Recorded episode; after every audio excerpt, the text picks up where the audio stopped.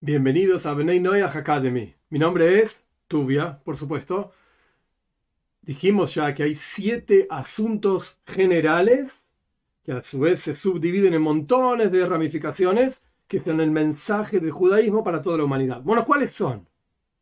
El primero de ellos aparece mismo también en los diez mandamientos. No tendrás otros dioses. ¿Qué significa no tener otros dioses? Uno podría pensar, bueno, Está el dios del agua, el dios del sol, el dios del fuego, el dios de esto, el dios del otro. Y Dios dice, bueno, yo, déjenlos a ellos, yo, sean míos. No, no se trata de esto. El asunto central de no tener otros dioses es entender que en realidad no hay otra cosa excepto Dios. Sí, sí. La creación entera, el universo entero, en realidad, es una creación divina que funciona de la siguiente manera. La Torah nos cuenta, todavía no sabemos qué es la Torah, pero paciencia, ya lo vamos a aprender. La Torah nos cuenta, al comienzo del relato de la creación, que Dios habló y creó el mundo. Dios dijo que sea esto el primer día, Dios dijo que sea aquello el segundo día, y así sucesivamente.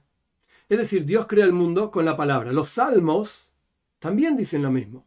Con la palabra de Dios se hicieron los cielos. La palabra. ¿Qué significa la palabra? El concepto, una de las ideas, por lo menos el concepto de la palabra es que para que se escuche lo que la persona dice, la persona tiene que ejercer su capacidad de habla.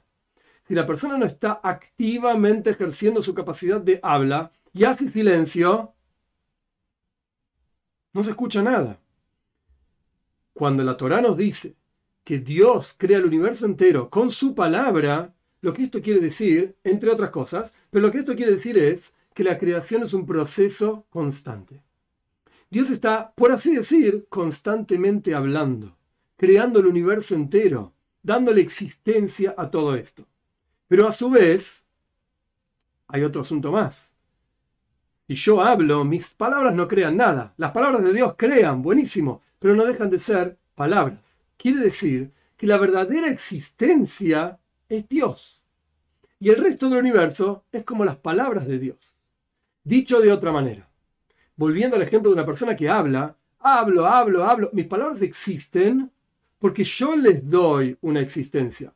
Hablando, ejerciendo mi capacidad de hablar y explicar esto y aquello, etcétera, etcétera.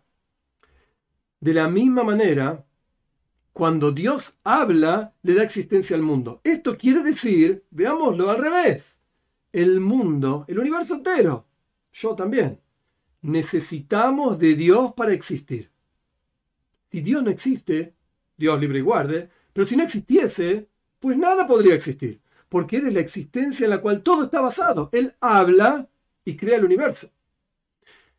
Por el otro lado, Dios, al revés, Él no necesita nada para existir.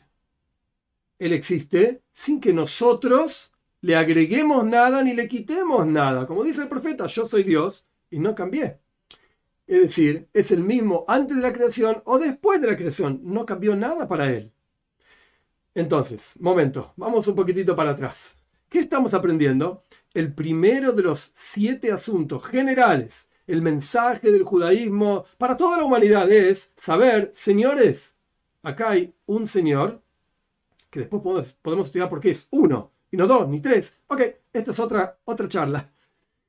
Señores, hay un Dios que Él es la verdadera existencia. La existencia sin la cual Nada en el universo podría existir. Y cada uno de nosotros dependemos de Él para existir. Y no es que nos creó y nos dijo, vayan muchachos, hagan lo que puedan, ahí está el mundo, hagan lo que quieran. No, no, no, no. Él está constantemente creándonos. Entonces, la traducción simple del primero de estos siete asuntos es la prohibición de la idolatría. Ok, está prohibido hacer idolatría, está prohibido tomar un, ladrillo y decir, este es mi Dios. Ok, no lo hagas. A nadie se le ocurre hacerlo hoy en día. Pero ponele, no lo hagas. Esta es la traducción simple, sencilla.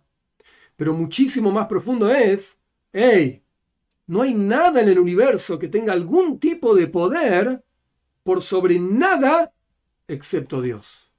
El único que tiene poder acá, el único que crea, el único que tiene sentido decirle, hey, necesito algo, que de eso se trata el rezo, la oración, ¿qué lo vamos a estudiar? Dios mediante. El único es Dios.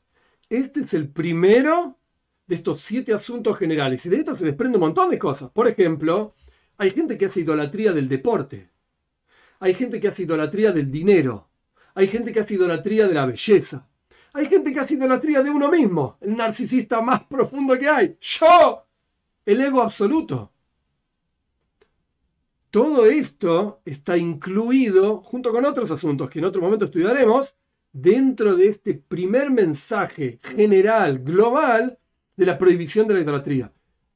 Muy, muy por adentro, ¿qué es lo que hay? Que en realidad la única existencia verdadera es Dios. Y el resto, todos, dependemos de Él para existir.